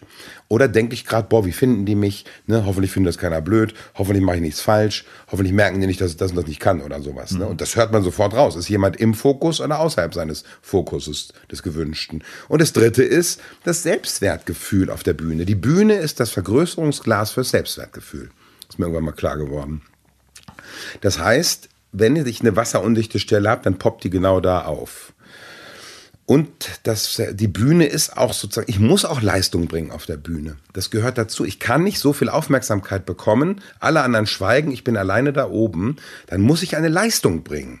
Wenn ich die nicht bringe, habe ich es gar nicht verdient, da oben zu stehen. Und diesen latenten Stress, den spürt man natürlich. Und wenn man ganz, ganz schlecht spielt oder die Leute langweilt, dann wird man auch ausgebuht, Leute gehen raus oder die sind super ärgerlich. Ne? Das heißt, das ist tatsächlich ein Leistungsaspekt. Ne? Und deswegen ist das Selbstwertgefühl so wichtig, weil das Selbstwertgefühl ist das Immunsystem des Denkens oder das Immunsystem des Bewusstseins. Ist mein Selbstwertgefühl gering, fange ich mir jede Kritik ein, die es gibt. Wenn dann einer sagt, das war aber zu leise oder zu laut, bin ich sofort verunsichert. Das war aber, der Ton war mir aber zu viel Vibrato oder zu, zu bla, sofort verunsichert. Ist mein Selbstwertgefühl hoch, höre ich mir das an, muss das auch nicht entwerten. Also wenn dann einer sagt, Herr Bohne, Sie haben total, Sie sind unmöglich, wie Sie reden geht ja gar nicht und Ihr Vortrag ist auch scheiße und was Sie erzählen ist auch blöd, dann kann ich sagen, ah, interessant. Also das ist jetzt interessant. Also ich finde das jetzt ganz anders, aber wo kommen sie her? Was ist ihre, sag mal, was sind ihre Werte? Was ist ihre innere Position, dass sie das komplett entwerten müssen oder scheiße finden? Ne? Ja. Ich muss nicht gegen entwerten. Wenn ich gegen entwerte, dann ist das eigentlich schon wieder ein Hinweis, dass ich mich so angegriffen gefühlt habe, dass ich den anderen entwerten muss. Ja. Ne? Also von daher ist das Selbstwertgefühl für mich das zentrale, der zentrale Protektor, Schutzfaktor auf der Bühne und deswegen auch das Selbstwerttraining, die zentrale sozusagen Maßnahme Auftrittscoaching. Das ist ja auch von dem Immunsystem sozusagen. Ja, genau, das ist das ne? Immunsystem des Denkens, ja. Bewusstseins. Ne? Und das geht natürlich ineinander über. Ne? Im Selbstwerttraining arbeite ich natürlich auch daran, dass ich meinen Aufmerksamkeitsfokus auf etwas Gewünschtes ausrichte und gleichzeitig schaue ich und konstruiere ich die Welt so, dass meine Emotionen in einem besseren Zustand sind. Also das ist schon auch, das geht, greift da alles ineinander. Ne? Hm. Eine Art äh, kognitive Umstrukturierung. Das ist, das genau, ja ist schon. Ne? Ich mache eine genaue Analyse, wie, was mache ich da in dem Moment, was mich stört. Das könnte sowas zu sein wie, ich will perfekt sein oder ich will, dass die mich gut finden. Ja. Und es kann sein, dass ich innerlich schrumpfe und mich kleiner fühle, als ich eigentlich bin. So ein Automatismus, der da abläuft. Ne? Und das wird transformiert dann über mehrere Zwischenschritte. Und da hinten kommt dann raus, ich bleibe so alt, wie ich bin. Und ich mache mir klar, ich habe 30 Jahre Lebenserfahrung und 25 Jahre Geigenerfahrung oder sowas. Das kann schon, allein das sich bewusst zu machen, mhm. ist bei vielen Leuten so, dass es die grinsen und äh, fühlen sich völlig entspannt und sagen, wow, ne? habe ich in dem Moment ja ganz vergessen, aber ist ja so. Ja. Das ist eine Ressourcenaktivierung. Ne? Und dann, ähm, ich will perfekt sein, dann könnte es eher eine Strategie sein, dass man sagt, ich freue mich auf meinen Klang oder ich freue mich mit dem Klang gestalterisch umzugehen oder was auch immer so, mhm. ne? Oder ich lasse es einfach raus oder manche lieben auch so, so Kraftausdrücke jetzt. Ne? Eine, eine Trompeterin sagte das mal, dieser, dieses Heidenkonzert ist eben, macht eben Stress, weil das erste große Konzert für Trompete war. Jeder weiß, wie man das genau spielt und, und das hat, das macht sofort Angst und eng. Angst kommt ja von Enge, ne? Angustia. Und dann haben wir sozusagen geguckt, was wäre eigentlich eine bessere innere Strategie. Und dann hat die auf einmal, das war, die war so ganz äh, fit so und einfach so eine ganz lustige auch. Dann sagte sie, im, im Prozess kam dann auf so eine Strategie, ähm, jetzt spiele ich diesen verkackten Heiden so, wie ich will. Und dann hat sich kaputt gelacht. Mhm. Und das darf man natürlich gar keinem erzählen, so eine Strategie, weil er ist ja ein heiliger Heiden. Ne? Aber ähm, und als sie mit dieser inneren Haltung den Heiden spielte, war so ein leichtes Grinsen immer dabei und sie hat das nicht mehr, sie hat sich nicht mehr sozusagen klein gemacht vor dem Heiden. Und ähm, und das war super. Also das, das kann so rauskommen. Das ist ja eine ganz individuelle Strategie. So, ich spiele jetzt diesen verkackten Heiden so, wie ich will. Ne? Und was auch rauskam, ist, dass wenn sie diese Haltung hat, diesen verkackten Heiden einfach so zu spielen, wie sie will, dann merkt sie einfach mal, was das für geile Musik ist. Ne? Und, und das finde ich auch wichtig, Kraftausdrücke zum Beispiel in so einen Coaching-Prozess zu integrieren. Mhm. Weil ähm, Psycho ist immer heilig, ne? also Psychologie und Psychotherapie und Coaching kann so eine Heiligkeitsanmutung kriegen und klassische Musik sowieso. Also gedoppelte Heiligkeit ist einfach so, dass wir uns dann nicht befreien innerlich. Ja. Ne? Und deswegen kann es total hilfreich sein, sowas zu machen. Ne? Und bezogen auf einen anderen Räuber, der eben oft da ist, ich hm. will, dass die mich gut finden, wäre es gut, wenn man auftritt mit so einer Haltung von, ist mir egal. Oder die ja. können mich auch blöd finden. Also wer mich nicht mag und mein Spiel, ne, das ist voll okay. Das also sind die ne? zentralen ne? Themen der, der Big Five, die auch immer da in dem Bereich eine große Rolle weiterhin spielen. Ja, klar. Ne? Also die, ja, ja, wie diese Altersregression, dass man sich kleiner fühlt, genau. dass man äh, Erwartungen hat an andere. Ja, genau. Selbstvorwürfe, Fremdvorwürfe genau. ist wahrscheinlich auch da. immer wieder Selbstvorwürfe ganz besonders. Ich pack das nicht, ich bin nicht gut genug. Ja, klar. Ähm, häufig im Bereich des Auftritts wird ja auch dieses Imposter-Syndrom diskutiert, ne? dass man sich wie ein, wie ein Hochstapler fühlt, das nicht verdient hat, Absolut. da zu sein. Ganz, ganz viel. Die, die Leute, die denken, sie sind Hochstapler. Das ist schon irre. Also sie spielen 20 Jahre super, haben 20 Jahre lang irgendwie bewiesen, dass sie gut spielen und haben immer noch das Gefühl, ich fliege irgendwann auf. Das ist ja. schon eine coole Idee. Ne? Ja. Aber so ist unser Gehirn eben. Ja. Ne? ja. Wie ist das mit den Loyalitäten, die da auch bei den Big Five eine Rolle spielen? Kann es auch geben. Naja, klar, immer, also sehe, habe ich immer wieder gesehen. Wenn zum Beispiel die eigenen Eltern gerne Musiker geworden wären. Es aber nicht geschafft haben, weil das Talent nicht da war oder weil die Zeit einfach schwierig war oder weil was anderes dran war. Und man merkt sozusagen die Ambivalenz der Eltern, diesen Schmerz, ich konnte kein Musiker werden und auch diese Freude, mein Kind hat's geschafft dann kann es sein, dass man sich selbst als Kind solcher Eltern nicht erlaubt, das voll zu genießen und voll brillant zu sein und erfolgreich, weil dann so eigene kindliche Anteile denken, das kann ich meinen Eltern doch nicht antun. Ne, die, dann denkt man so innerlich, das verletzt die, wenn ich das jetzt einfach so genieße und so erfolgreich bin, weil eigentlich wollten die das ja. Ne? Das ist schon so ein bisschen mal, tiefenpsychologischer äh, Aspekt, ähm, der immer mal wieder vorkommt. Deswegen ist es eben gut, wenn man als Auftrittscoach sich ein bisschen auskennt, was es so alles gibt äh, bei mhm. Menschen. Ja. Ähm, ich fand immer ganz beeindruckend, ähm, äh, es gibt ja so ein paar Comedians, die auch äh, mhm. auf der Bühne sehr souverän sind. Ja. Und äh, ich kenne einen, der heißt Jimmy Carr, das ist ein mhm. Engländer, Engländer. Ähm, den muss ich auch nochmal interviewen irgendwann. Mhm. Ähm, weil das wirklich beeindruckt. Der ist, glaube ich, durch alle Feuer gelaufen auf der Bühne, schon ja. Jahrzehnte, oder nicht Jahrzehnte, aber schon ziemlich viele Jahre da gestanden. Und der, der macht halt wirklich Witze, ähm, die alle Tabus brechen. Mhm. Also wirklich übergriffig sind und viele, ja. viele Leute auch angreift, auch die da ja. sitzen, das ja, ich nicht gut finde und denke, oh, das darf man nicht sagen.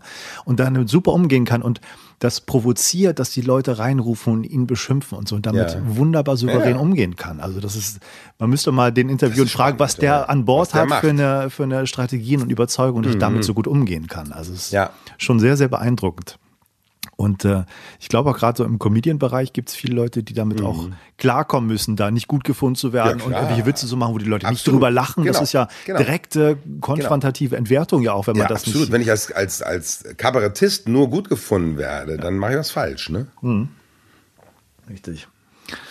Ähm, was wäre deine Botschaft sozusagen äh, gerade an Musiker, an junge Musiker, die da sich verbessern mhm. wollen und das mit dem Auftrittscoaching ja. jetzt mit Interesse verfolgen. Ja, das, das ernst nehmen. Und das machen ja viele auch schon, aber ernst nehmen, den Lehrer löchern und sagen, was hast du für mentale Strategien drauf, was kann man lernen, was kann man machen und sich alles angucken, was es gibt, lesen, Workshops besuchen zu dem Thema oder mal einfach äh, Auftrittscoaches einzuladen an die Hochschule mit denen zu arbeiten und gucken, was haben die zu erzählen, sich verschiedene anzugucken in dem Feld. Ne? Gibt da nicht nur einen, da, ne?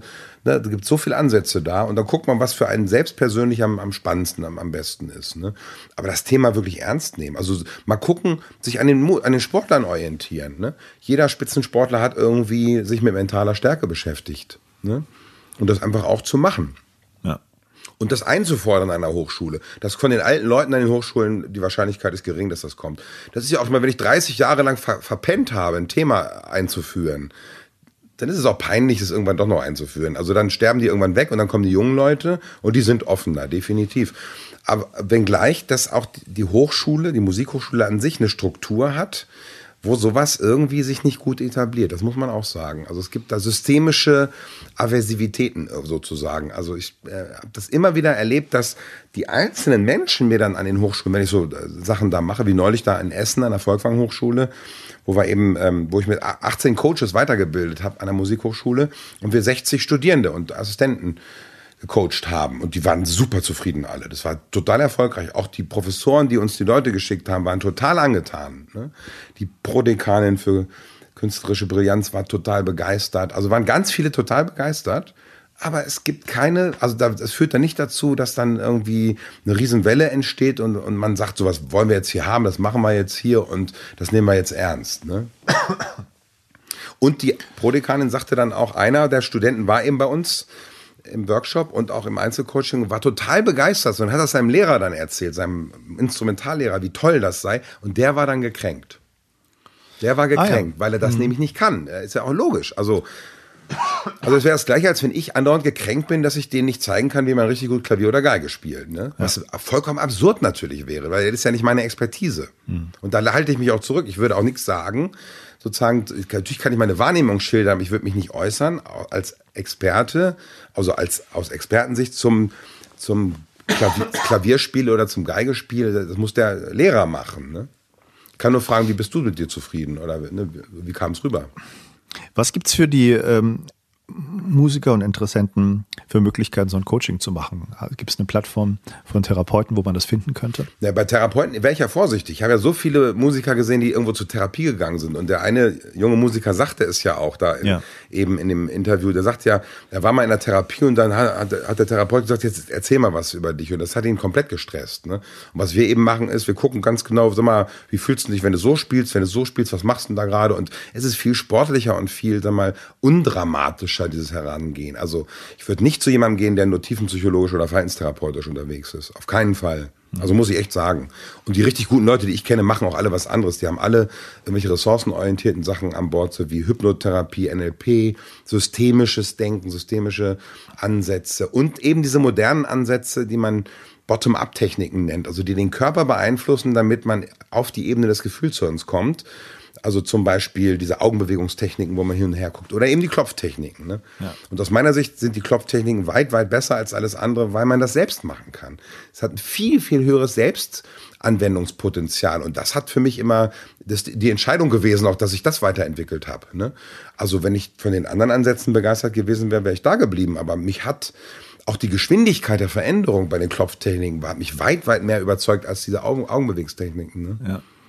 Ähm, man kann, glaube ich, auf deiner Seite auch schauen, dass genau, es da und da gibt es eben, auf meiner Seite gibt es eben das Team ne? der Auftrittscoaches, da ja. sind jetzt 18 drauf und es gibt ja jetzt noch sozusagen ähm, noch eine weitere Maßnahme, wo dann irgendwie immer mehr dann da drauf sein werden. Da kann man hingucken. Das sind alles Leute, die auf alle Fälle ja. eben die Art und Weise, wie ich das mache, das war eben mein Wunsch auch, weil ich eben gar nicht mal die Leute so viel coachen kann, weil ich so viel Ausbildung mache auch, ähm, habe ich gesagt, ich möchte gerne einfach das weitergeben, was sich für mich als wirklich hilfreich erwiesen hat über die 18 Jahre und ähm, das kann man sich sozusagen ähm, da sozusagen abrufen. Ne? Und was aber auch wichtig ist beim Coaching, ist immer, passt der Typ oder die Frau zu mir, ja. der Coach. Also wenn man das Gefühl hat, das ist eine komische Figur, die da sitzt, dann darf man das nicht machen. Ne? Ja. Da muss man einfach jemanden finden, den man sympathisch findet, wo man merkt, der tickt ein bisschen ähnlich oder von dem kann ich was annehmen und dem kann ich auch was erzählen, da äh, komme ich mir nicht komisch vor. Ne? Das ist ja allermeistens gewährleistet. Aber es gibt eben Sympathien, es gibt Matching. Kann sein, dass es nicht passt. Ne? Ja. Das ist nach Therapieforschung ja. mit einer der wichtigsten Sachen Absolut, überhaupt. Ne? ja klar, ja. Matching. Ja. ja. Ähm, gibt es einige Leute, die du in dem Bereich besonders gut findest? Ähm, vielleicht jetzt nicht direkt Auftrittscoaching im Musikbereich, die das besonders gut machen. Gibt es Leute, die du total scheiße findest in dem Bereich?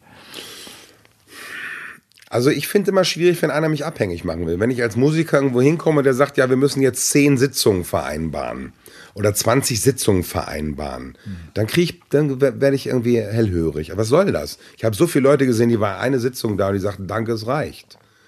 Wenn ich dann noch neun Sitzungen vereinbare, und ich brauche die nicht, das ist komplett absurd, dann muss ich sie dann bezahlen oder was. Das klingt mir wie ein Geschäftsmodell, da wäre ich sehr vorsichtig. Das macht man natürlich, wenn ich für große Unternehmen Coach bin. Aber das hat ganz eine ganz andere Bedeutung da. Ja. Und da geht es auch darum, Leute in ihrer Entwicklung zu begleiten.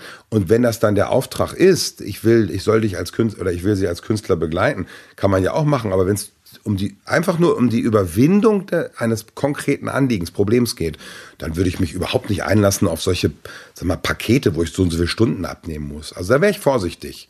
Aber das hat was mit meiner Haltung zu tun, dass ich mhm. gerne, wenn jemand profitiert hat und nicht mehr will, dann will ich auch nicht mehr mit dem arbeiten. Ne?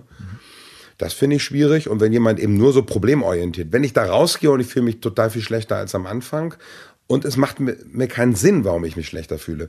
Es ist durchaus vorstellbar, dass sich einer schlechter fühlt, aber dann wäre gut, wenn, wenn ihm dann klar wird, oh scheiße, ich habe da was übersehen. Ne? Und das ist jetzt nun mal da. Und das fühlt sich erstmal nicht gut an. Aber da können wir jetzt dran arbeiten und dann kann es mir richtig gut gehen. Das ist ja okay. Ne? Ja. Aber wenn ich das Gefühl habe, von Stunde zu Stunde geht es mir schlechter irgendwo. Und mir das verkauft wird, als das ist so das, üblich. Ja, das würde ich, da wäre ich sehr vorsichtig. Nicht im Coaching, gar nicht. Ja. Ich muss eigentlich rausgehen und sagen, Bingo, das war gut das, ich habe jetzt profitiert. Ne? Hm. Du hast ja den, den Benjamin Sander erwähnt. Ja, den finde ich schon ne? gut. Benjamin Sander, der das war der Chef von den Bostoner, was wie heißen die, Philharmonics oder wie die mhm. heißen. Ähm, den finde ich schon großartig. Man kann es auf YouTube anschauen, da ist sehr beeindruckend, wie er mit den Leuten umgeht. Genau. Auch, ne? Wie der arbeitet, finde ich schon sehr, sehr spannend, weil er zum einen eben diese ganze musikalische Wissen hat und zum anderen ist der ja auf der Beziehungsebene arbeitet ja. der ja super viel. Ja. Und das ist schon sehr spannend. Und das ist natürlich auch, ich sag mal so, ich fand das total toll, weil ich ganz vieles, was der so macht, mache ich auch. Aber ich bin natürlich nicht, äh, bei, ich bin gar nicht da, wo der musikalisch ist. Und da ist mir so klar geworden, von so jemandem nimmst du natürlich manches viel mehr an, weil der sich in der Musik super auskennt. Ne? Mhm. Ähm, also den finde ich da klasse und ich finde auch das Buch von Gerhard Mantel, Mut zum Lampenfieber, total klasse. Mhm. Das ist ein ganz, ganz tolles Buch, was einfach, finde ich, sehr hilfreich ist ähm, und sehr, sehr gute Sachen da drin sind. Das finde ich klasse. Und dieses Buch äh, Klopfen gegen Lampenfieber, was ich gemacht habe, würde ich finde ich auch gut. Ich habe ja selbst bin ja sehr kritisch dem gegenüber, was ich so geschrieben habe. Und manchmal denke ich so, wenn ich das nochmal neu korrigieren muss, oh, das ist bestimmt ganz schlecht, das ist so lange, so alt schon und das musste ich jetzt mal ganz vom Markt nehmen oder sowas. Und bei dem Klopfen gegen Lampenfieber ist mir so gegangen, dass ich dachte, und ich hatte mittlerweile ja komplett vergessen, was ich da damals geschrieben hatte. Ich fand das richtig gut, muss ich sagen. Also das Buch ist nicht schön gemacht, der Titel ist nicht schön. Das liegt einfach an Rowold. Die, irgendwie haben die, glaube ich, keine Liebe für Bücher irgendwie so. Ne? Die, das wird so ja. rausgehauen und so. Ne? Ja. Und das ist ja auch gut, weil es günstig ist und weil es bekannt macht oder so. Aber das finde ich schon ziemlich gut, was da alles an verschiedenen Aspekten zum Thema Auftritt drin steht. Ne? Da kann man als äh, erste Interessensstation schon mal reinschauen ja. und so einen Überblick ja. kriegen, was ja. man so genau. machen kann, was es Genau, wenn man das Thema Klopfen gibt. eben, nur das Thema Klopfen sich angucken will, dass dieses ganz kleine Büchlein bitte klopfen, ne, was wirklich super günstig ist und ganz schmal, das, das ist total, ist total klasse, weil es echt total auf den Punkt bringt alles. Man muss ja nicht gleich mal 300 Seiten lesen. Ja. Das habe ich übrigens auch gemerkt. Die Bücher, die ich gut fand im Auftrittsbereich, wenn ich das Musikern empfohlen habe, selbst auch meins und, und das von dem Mantel und so, das erreicht die oft nicht so sehr. Ja. Also die wollen, ich glaube, der, der, der Kanal Lesen ist für, für viele nicht der Kanal, der hilft. Da ist es eher ein konkretes Gespräch, ein konkretes Coaching. Ne? Also ähm, es gibt die Leute, die sich ein Buch kaufen und sich selbst damit sozusagen organisieren. Mhm. Geht auch, aber bei ganz vielen hat das Gefühl, das Lesen ist nicht deren Weg. Aber es ist ja in ganz vielen Bereichen so, wo es um, um Hilfestellung geht, ja, dass man ja. auch so ein bisschen einen zweiten Menschen braucht, der einen da pusht, der einen ja, genau. sagt, so jetzt bleib mal hier, jetzt machen wir weiter. So, ne? ähm, ich würde ganz kurz nochmal aus diesem Buch, ja. das ich vorhin hier ähm, dir gezeigt habe, Psychology of Music Performance Anxiety, weil ich auch Hirnforschung mache und mich da ein bisschen auskenne, vielleicht ist das ganz interessant. Es gibt eine berühmte Studie für mhm. Spitzenleistung, mhm. die mal untersucht wurde. Da haben sie einen Golfer untersucht und haben mal geschaut, was im Gehirn vorgeht, wenn mhm. sie Experten nehmen und Anfänger bei ja. Golf. Ja. Und ich weiß gar nicht genau, wie sie es gemacht haben. Also die haben sich ja den, den Schlag dann vorgestellt im, mhm. im, Scanner, als sie drin gelegt haben, drin gelegen haben. Und da haben sie eigentlich, also der Titel der Studie zeigt das ganz schön. Der Titel heißt The Mind of Expert Motor Performance is Cool and Focused. Mhm. Und die Studie ist von Milton und Kollegen 2007 und die haben letztendlich herausgefunden, dass ähm, wenn die Experten einen Schlag vorstellen, sich auch oder mhm. vorstellen, den auszuführen, dass im Grunde das Gehirn weniger aktiv ist, ja. fokussiertere Areale und, und, und ja. sozusagen ähm, man sagt, dass der, der Anfänger viel mehr Leistung im Gehirn genau. aufbringen muss, viel mehr Netzwerke mit genau. beanspruchen, um das Gleiche genau. auszuführen wie die Experten, die halt nicht mehr so viel ja. brauchen, mehr Kapazität übrig haben. Das ist ja im Grunde vielleicht auch so ein bisschen etwas, was man mit dem Coaching erreicht, dass man dadurch, dass man runterfährt mhm. und nicht mehr so ängstlich mhm. ist und, und diese ähm, Selbstwerträuber an Bord mhm. hat, die einen da irgendwie überfluten, dass man einfach mehr Kapazität hat, ruhig und, und äh, seine, mhm. seine Stücke zu spielen. Das kann sein, aber es kann auch sein, dass der einfach der, der Erfahrene hat halt 10.000 Stunden mehr Erfahrung, deswegen macht er die Augen zu und hat den Schwung schon direkt abgreifbar und der, der Anfänger ist, der muss noch richtig eine Hirnleistung bringen, um sich vorzustellen, wie der Schlag geht. Also das halte ich auch für vorstellbar. Ja, ich meine, die haben ne? ja auch jetzt nicht einen Auftrittsstress untersucht, nee, sondern genau. nur einfach die, die ja, genau. motorische Performance genau. sozusagen. Genau, das, also das kann auch einfach daran liegen. Ne? Genau. Und vielleicht zum Abschluss noch mal mhm. ganz kurz, das fand ich auch ganz interessant, da wurde zusammengefasst, was eigentlich eine Peak Performance ausmacht, mhm. welche, mhm. welche Komponenten ja. dazugehören. Ja. Und vielleicht kann man das noch mal vergleichen mit dem, was du auch gesagt hast. Da stehen sieben Punkte. Mhm. Ähm, der erste Punkt ist uh, Feelings of High Self-Confidence and Expectations of Success. Ja. Also ja. Selbstwertgefühl ist groß und man erwartet, dass es auch erfolgreich ja, wird. Genau. Zweiter Punkt, Feelings, Feeling energized yet relaxed. Also energiegeladen, mhm. aber entspannt. Richtig, genau. Das ist genau das, was man möchte ja. eigentlich. Feeling in control. Ja. Genau, Flow. Genau. Entering a state of intense concentration gehört mit dazu. Mhm. Retaining a keen focus on the task. Also mhm. das, was du auch genau. gesagt hast, auf die Aufgabe, auf, den, auf, die, auf die Musik genau. fokussieren. Absolut, genau. Maintaining a positive attitude and thoughts about the performance. Mhm. Positive Einstellung dazu. Genau. Und der letzte Punkt, being determined and committed. Also darauf ausgerichtet zu sein, dass man das da auch einfach durchzieht. Genau, absolut. Das ist das, was man beobachtet und das kann man beschreiben. Und das ist die Flow-Forschung hier. Schicksal Mihai zum Beispiel beschreibt ja, ja genau das in, im Flow-Bereich. Ne? Genau, genau. Ja. ja. Sehr schön. Ähm, ich danke dir erstmal für mhm. das tolle Gespräch ja. und es hat dir bestimmt für viele Leute ja. noch äh, einige Klarheiten gebracht, wenn es ja. ums Auftrittskurschen geht. Und mhm. ja, recht herzlichen Dank. Ja, danke dir. Einen ganz kleinen Moment noch, bevor du ausschaltest. PEP ist eine unheimlich wirksame Kurzzeit-Coaching-Form. Wenn du Interesse daran hast, das erstmal auszuprobieren, kann ich dir nur raten, such dir einen PEP-Therapeuten in deiner Nähe. Es gibt in Deutschland schon zahlreiche, die auf der Seite von äh, Michael Bohne auch angezeigt werden. Ganz besonders auch kann ich empfehlen Entscheidungsfindung.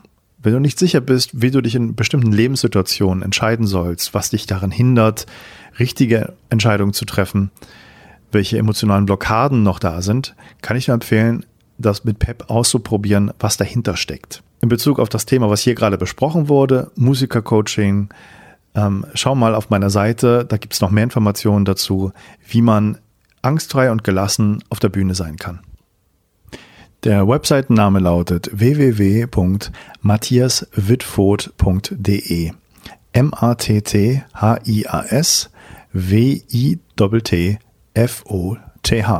bis bald, alles Gute und bis zur nächsten Folge von Inside Brains.